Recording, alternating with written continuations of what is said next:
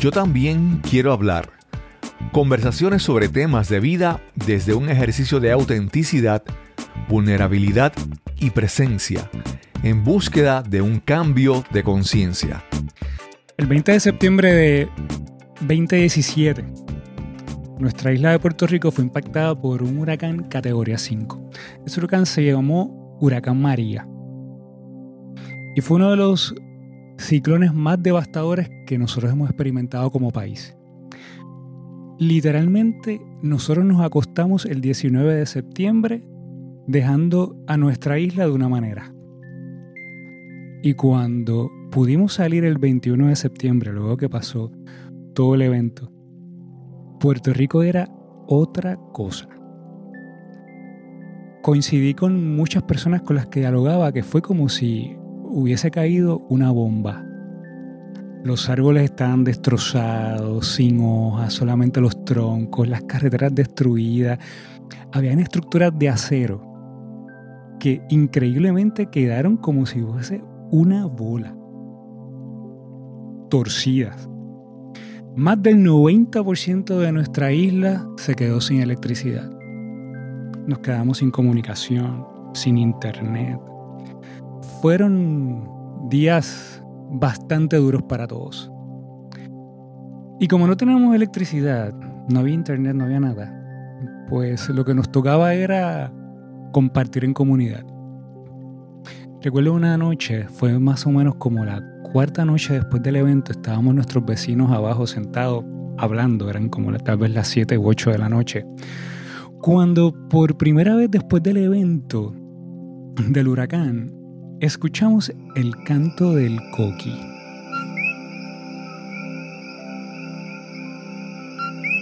Para las personas que no saben lo que es el coquí, porque no son de Puerto Rico, el coquí es una, una ranita chiquitita que tiene un sonido particular como coqui. Algo así, por eso es que se llama coquí. Así que comenzaron a cantar. Eso para nosotros es muy importante. Yo recuerdo cuando escuchamos eso, fue como que todo lo que estábamos nos dimos cuenta porque mira, el coquí se escucha por fin. Hay esperanza. sí, tú sabes. El coquí salió a cantar.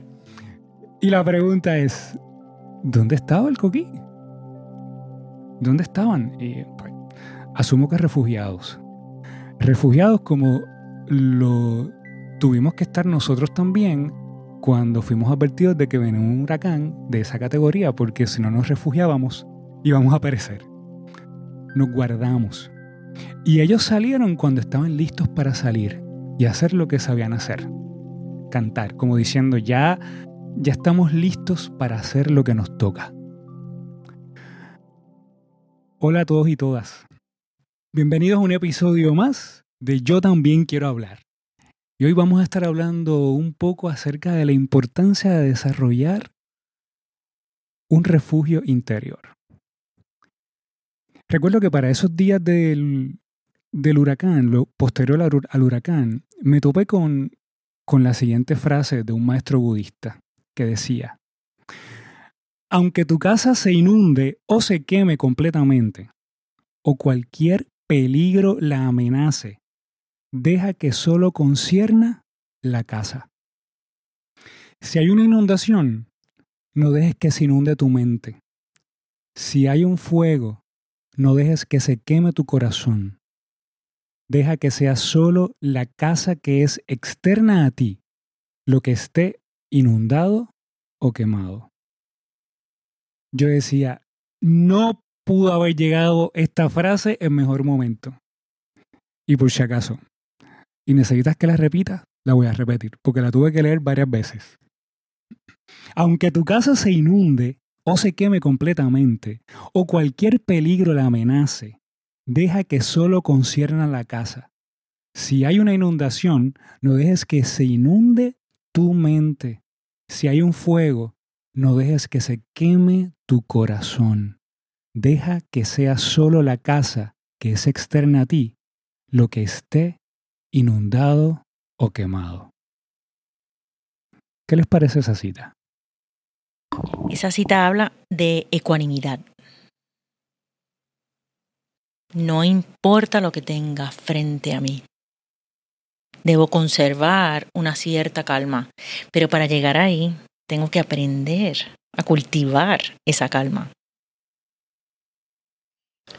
Mira, estoy aquí un poquito tocadita porque el tema del huracán María es algo que todavía a cinco años del paso me afecta. Me afecta escuchar del tema, me afecta ver imágenes. Fue, fue muy difícil. Sin embargo, me remonto al huracán Georges, que fue años anteriores a, a María, creo que fue en el 98, si no me equivoco. Y lo menciono porque a ese momento no había pasado un huracán tan fuerte como fue Georges, con la diferencia de que solamente pasó por una parte de la isla, no como el huracán María que arrasó todo, ¿verdad? Nos, partió por el medio. Pero recuerdo Georges porque en, en la, a mitad de la noche, mientras pasaba el huracán, estábamos todos en casa de, de mi mamá, con, con mis hermanas, mi abuela, y nos refugiamos en el pasillo de la casa de tan asustados que estábamos. Y en un momento yo estaba bien asustada. Y yo le, yo le dije a mi, a mi familia, por favor, vamos a cantar. Y comenzamos a cantar. Y cantar fue ese refugio para yo poder tranquilizarme y todos nos tranquilizamos. ¿Sí? Cuando hablas del, del coquí y el canto, puedo entender, Puedo, puedo recordar ese, ese momento especial de, de todas cantando. Y obviamente, ya años después, ¿verdad? Con el huracán María, el comenzar a escuchar los pájaros, los coquí, era ese sentido de, wow, hay esperanza, no todo, no todo está tan devastado como, como se ve. Claro. Sí, sí. Fue el, el sistema estaba en un proceso de ajuste, el ecosistema. Y poco a poco, en la medida en que las cosas se iban arreglando, la, misma naturaleza estaba comenzando a dar señales de que vamos, vamos en camino de recuperación. Para mí, esa cita es una invitación a que no importa lo que esté sucediendo en el exterior, procura cuidar tu interior. Procura desarrollar en ti un lugar seguro para que tú puedas guardar tu mente y puedas guardar tu corazón en medio de cualquier desafío. De cualquier desafío. Y cuando hablamos nosotros de refugio o de guarecernos, mm, lo menos que quiero pensar o sugerir es la intención de escondernos ante la realidad, ni de enajenarnos de alguna situación que estemos viviendo. Guarecernos no es huir, sino es ir a un lugar seguro dentro de cada uno donde tú puedas renovarte para que entonces tú puedas salir a hacer lo que tengas que hacer y a enfrentarte a lo que te tengas que enfrentar. No importa cuál sea el desafío, no importa cuál sea la situación. Hay unas ciertas ceremonias que se hacen en, ritos budistas. Hay, unos protocolos que hay que seguir. Y uno de los protocolos que se hace es tomar refugio. Y es, es un protocolo específico. Tú tomas refugio en el Buda, en la Sangha, en lo que sea. Y es como cuando hablamos de encomendarnos al Espíritu Santo. Por ejemplo, me encomiendo al Espíritu Santo y permito que me proteja, que me caiga ese manto. Por eso es que refugio no es, no es cobardía, requiere intención, requiere interrupción. Porque por lo regular ahí sigo y oro, oro, oro. Antes de, de, continuar orando, vamos a, a encomendarnos. Déjame, déjame tomar ese refugio, déjame, déjame hacer esa pausa. Porque lo que requiere es, un, es como un silencio previo como por lo regular pasa en un huracán cuando viene el ojo, que hay ese silencio y uno piensa que está cuidado. hay que hacer lo mismo con la mente, hay que refugiarnos. Y es como ser tu propio refugio, tú.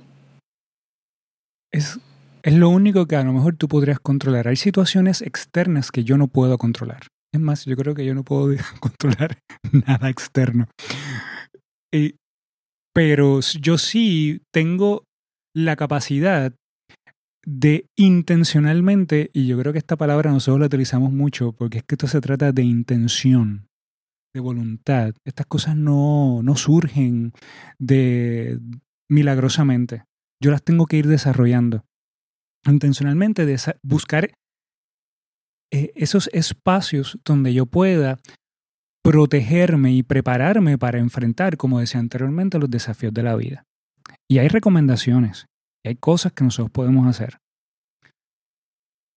Y me gustaría que discutiéramos unas cuantas. ¿Empiezo yo o ustedes? ¿Empiezo yo? Vamos acá. ¿Sí? ¿Qué? Yo quiero, yo quiero yo. Dale. Hay una cosa para mí, para mí María es, yo lo tengo bien presente porque yo trabajo en una firma de abogados que con lo que prácticamente trabajamos es con casos de María, del huracán Irma, de, que fue previo a María, el huracán María y de terremoto. Son cosas que tienen que ver con propiedades. Y es como que todos los días tengo el recuerdo de eso.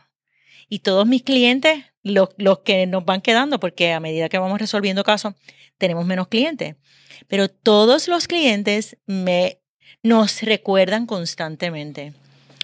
Y yo pienso que una de las primeras herramientas es reconocer que en la vida tenemos más crisis y más desafíos de los que nos gustaría tener. Y tener la interrupción o, o intencionar que así es y que puedo hacer un detente me parece que es bien importante porque yo, por ejemplo, cuando empieza a llamar la gente, que yo me pongo como que, espérate, pero ¿qué pasa hoy? Los miércoles es el peor día en la oficina. Y empiezan y llaman y llaman y llaman. Y sigo y sigo contestando. No, no, no, no. Hacer ese detente para mí es tan importante, poner la intención, esto es la vida y yo no puedo, yo puedo controlar mi reacción y no desesperarme y mantenerme quizás ecuánime o tranquila hasta cierto punto. Ellos harán lo que vayan a hacer, me llamarán como me vayan a llamar. Y es esa primera, esa interrupción, yo que lo vivo todos los días, para mí es invaluable esa herramienta. Eso que dices de que las crisis son más de las que nosotros quisiéramos. Es real y, y nos guste o no, crecemos más en las crisis, es más, crecemos en las crisis. Son los momentos difíciles, los retantes, los que nos hacen a nosotros crecer en la vida. No es cuando las cosas están color de rosa. Y por eso la importancia de crear ese refugio interior, porque es un espacio, es un lugar que se crea dentro de nosotros, pero para ello probablemente vamos a necesitar recursos externos.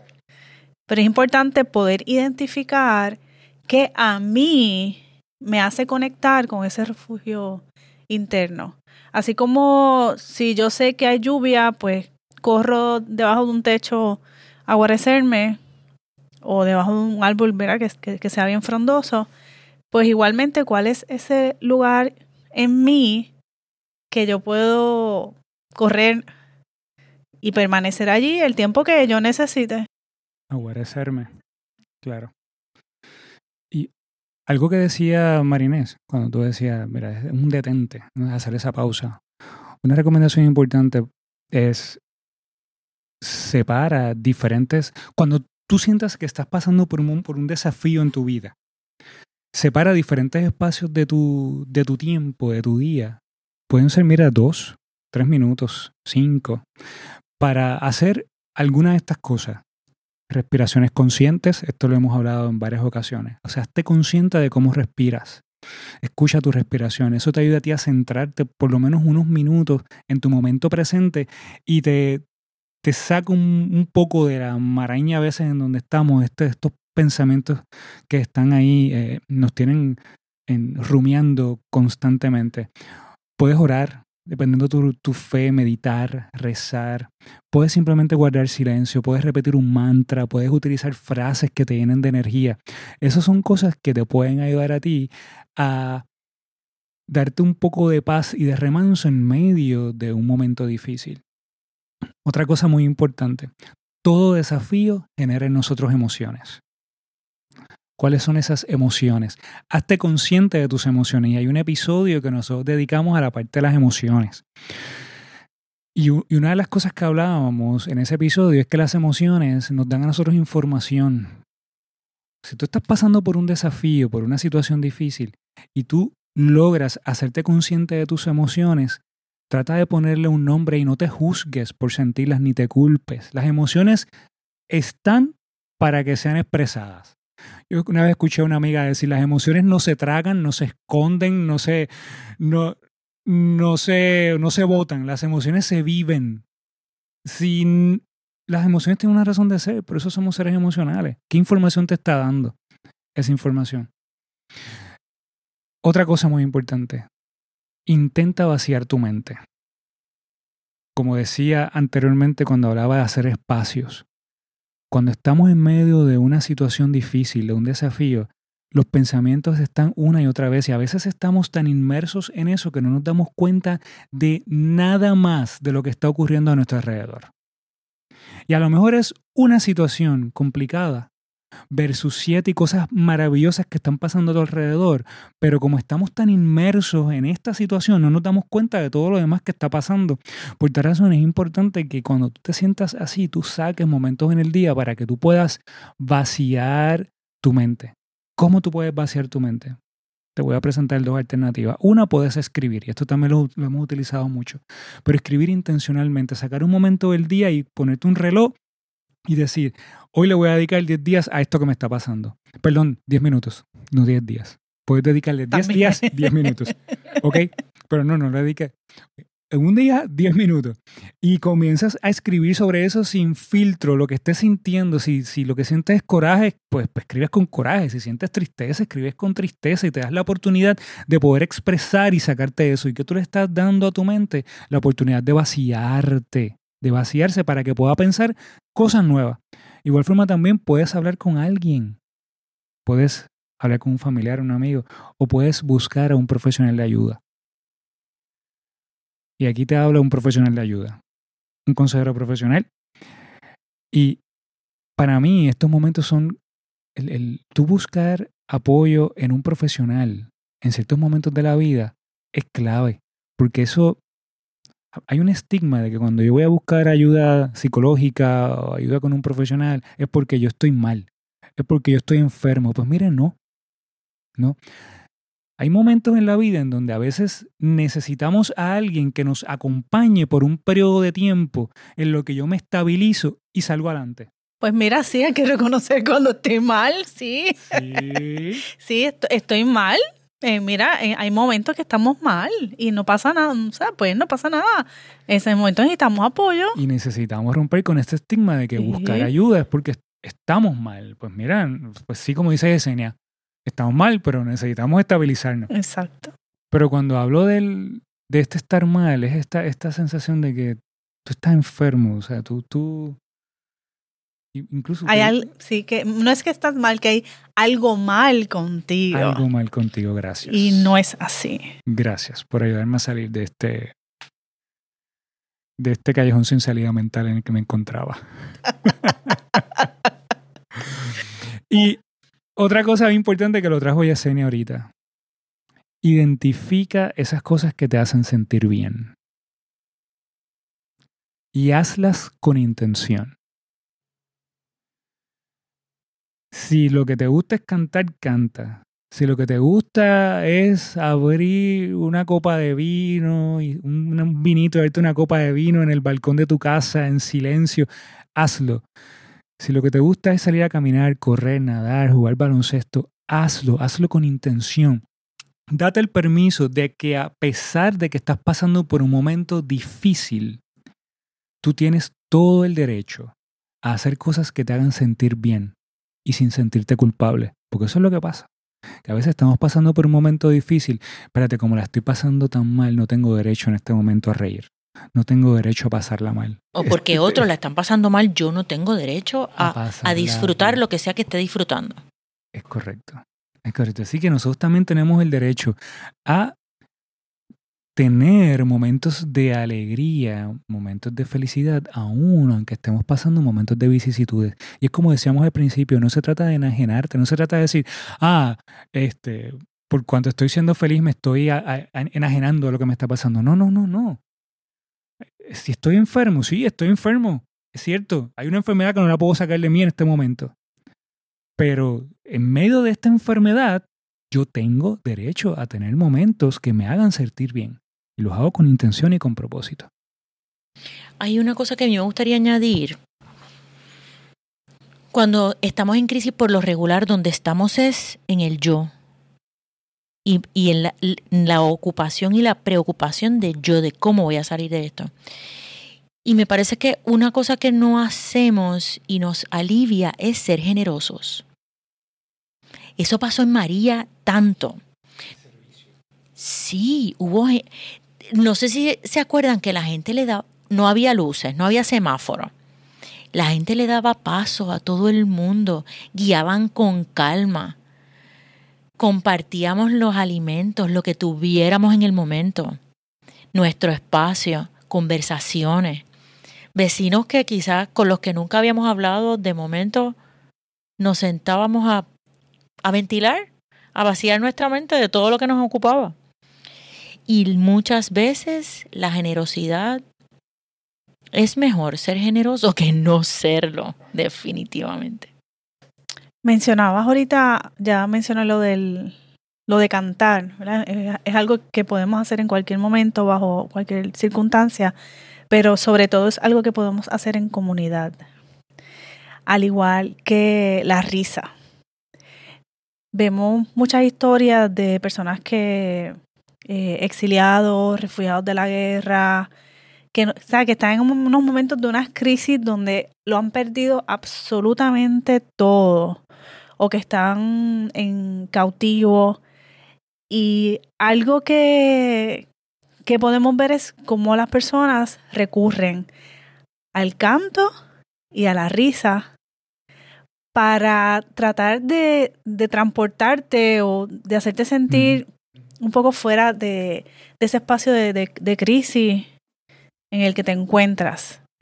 Y sobre todo ese sentido de crear conexión y comunidad con otras mm. personas. De momento darte cuenta que no estás solo. Así que amigo y amiga que nos escucha, fíjate que refugiarte no es para nada estar quieto o quieta sin hacer nada.